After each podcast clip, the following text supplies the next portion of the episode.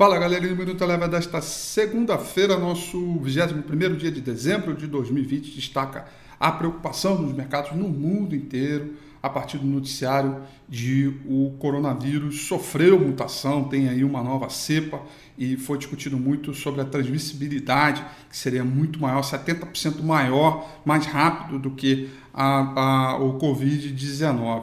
Essa preocupação desse novo vírus deixou o, os líderes europeus bastante preocupados e a gente amanheceu hoje com a notícia que diversas restrições por impostos, em fechamento de fronteiras, viagens de avião, trens entre a, a comunidade europeia, e isso deixou o investidor muito aflito, que abriu o dia bastante negativo e pessimista com esse novo noticiário.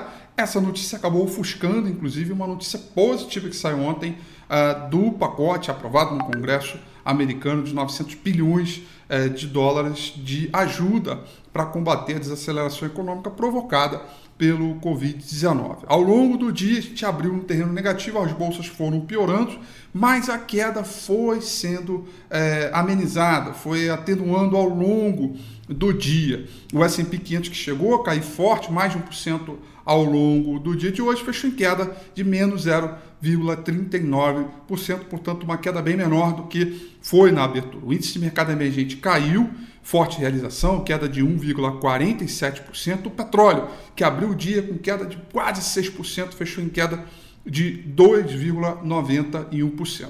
Por aqui, nada muito diferente desse cenário internacional. É, também um clima de realização de lucros, afinal de contas, é, completamos sete semanas consecutivas de alta, portanto, o mercado veio para uma realização.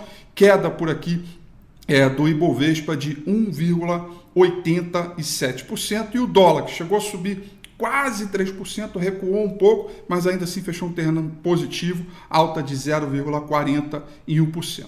Destaque negativo ficaram para as ações da, da Gol, linhas aéreas, que fecharam com queda de 4,77%, e no terreno positivo, as ações de maior alta ficaram para Magazine Luiza, que subiram 1,96%, lembrando dentro de uma cesta de papéis é, que compõem a carteira teórica do índice Bovespa. O Minuto Eleven fica por aqui.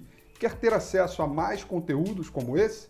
Inscreva-se em nosso site www.elevenfinancial.com e também siga a gente nas redes sociais. Eu sou Rafael Figueiredo e eu te espero no próximo Minuto Eleven.